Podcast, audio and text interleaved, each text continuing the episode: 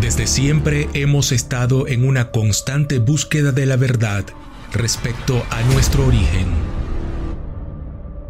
Nos hemos visualizado evolucionando desde lo religioso y desde los planteamientos que nos hace la ciencia a pesar de los poderes económicos que administran las regiones que llamamos países, el ser humano, como raza pensante, consciente y aparentemente más evolucionada que cualquier otra especie oficialmente conocida hasta ahora, tiene total y pleno albedrío, es decir, libertad para pensar y profundizar en lo que cree. La historia también nos dice que cientos de hombres y mujeres han muerto por ello,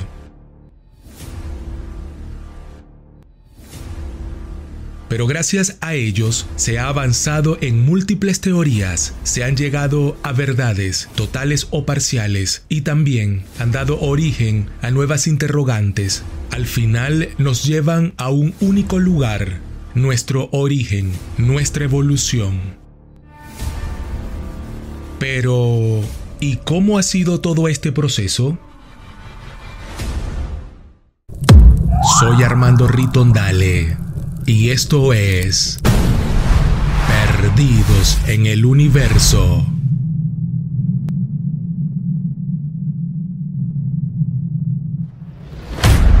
A lo largo de la historia encontraremos civilizaciones que aportaron a nuestros días actuales las creencias con las que el hombre vive, con sus contradicciones, cuestionamientos, señalamientos y resultados. Existen dos corrientes que luchan por su verdad, la religión y la ciencia. Cinematográficamente hablando sería algo así como ficción y acción. La religión nos dibuja una ficción apasionante, un Dios que creó el día, la noche, el sol, a los animales. Creó a Adán, pero luego le sacó una costilla e hizo a Eva, entre líneas también nos dicen que antes de Eva hubo otra mujer llamada Lilith, quien se rebeló y fue desterrada del llamado Edén, convirtiéndose para la religión en un demonio. Hasta este punto Adán y Eva procrearon.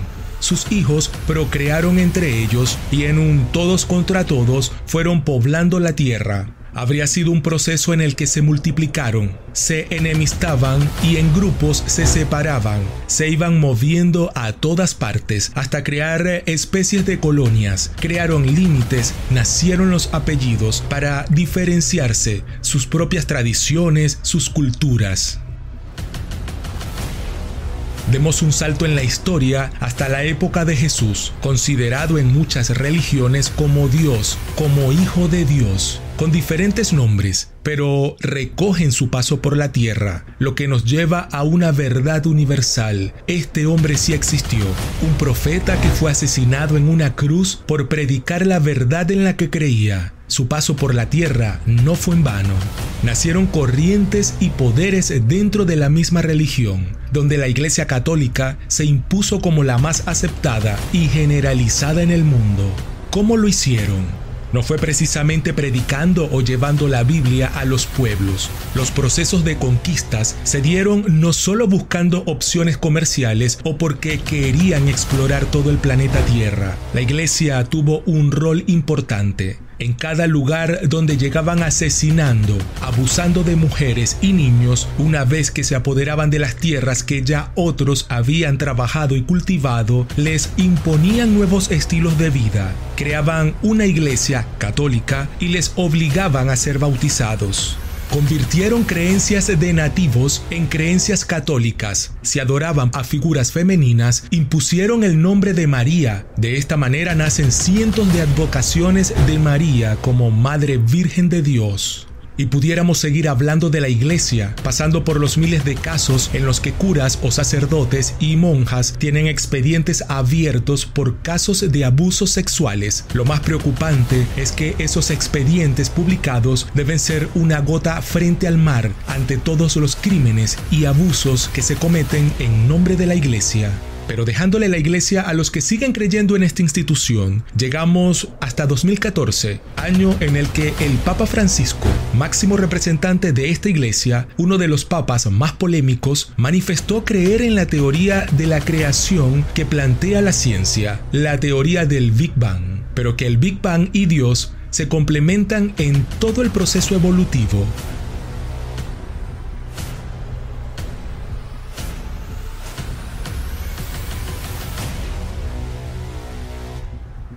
Bang es conocido científicamente como el proceso de inflamación que tuvo la nada, entendiéndose la nada como el todo. La ciencia define la nada como un campo cuántico eterno, donde nada existe, donde todo es posible. El Big Bang fue el proceso en el que hubo una explosión o inflamación en el universo, creando un espacio infinito millones de partículas que se expandieron, naciendo una energía universal inexplicable, donde perfectamente encaja la existencia de una conciencia universal, Dios.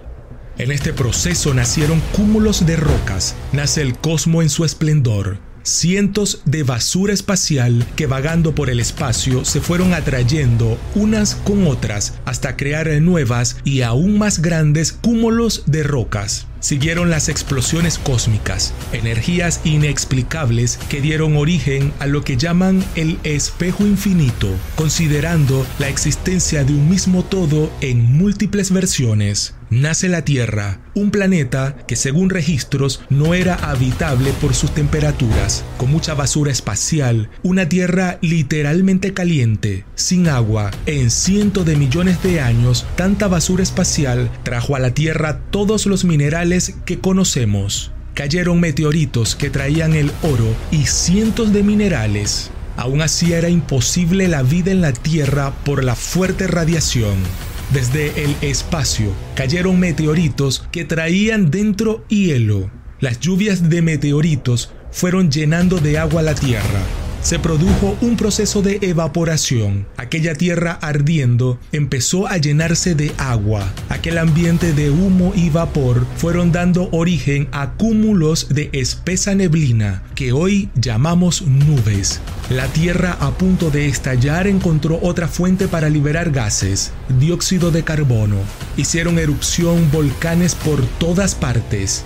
Mientras la tierra se llenaba de agua, ardía en llamas por todas partes, se fue creando una capa protectora para el planeta Tierra. La unión de todo este proceso le llaman ozono. Así nace nuestra capa de ozono, el escudo protector de la Tierra para evitar el paso directo de la radiación solar. Con el paso de los años empezó a enfriarse la Tierra y a llenarse cada vez más y más de agua. Las alineaciones planetarias que se fueron gestando generaron que poco a poco dejaran de caer meteoritos con la misma intensidad, el agua que tanto añoramos y que se estima se pueda acabar en algún momento. Sí, lo que estás pensando es de origen extraterrestre. En la Tierra, la teoría evolutiva científica dice que fueron surgiendo larvas, bacterias, todo tipo de especies que mutaron por las necesidades de supervivencia. La radiación que aún existía, los diferentes tipos de suelo, dieron origen a plantas, animales de todo tipo, primero pequeños, después fueron mutando y fueron cada vez más y más grandes. Desde el mono hasta el llamado Homo sapiens, hombre sabio, se fue dando el proceso evolutivo del hombre. Así nació la raza humana. Existen además teorías de que somos la creación de civilizaciones alienígenas. Hasta aquí estoy de acuerdo con que existe una conciencia universal que lo mueve todo y que va más allá de todo nuestro proceso evolutivo. Pero ¿cómo se crearía entonces la conciencia? ¿La vida y la conciencia es lo mismo y se materializa de muchas formas, cómo nace la conexión de las almas, cómo esa alma es capaz de reencarnar, porque indiscutiblemente el alma sí existe y también hay registros documentados de reencarnaciones. Es todo un dilema nuestro origen, nuestra conciencia, multiversos, viajes en el tiempo. Hay quienes insisten en que vivimos en una simulación tipo videojuegos Considero que todo es un complemento de todo. La conciencia universal. Somos millones de almas que nacimos también en ese algo que ocurrió en el espacio y que desde el principio de todo hemos buscado habitar vehículos, cuerpos que nos permitan evolucionar. Cada vez somos más almas porque el universo sigue generando eventos increíbles por la evolución en este y todos los planetas. Hemos evolucionado desde ser simples larvas hasta ser la especie que somos. No tengo intención de complicarnos la existencia pensando una y otra vez en nuestro origen, pero sí es importante tener conciencia de quiénes somos, de dónde venimos y proyectar hacia dónde vamos, aunque se supone que ya fuimos, ya vinimos y estamos en camino.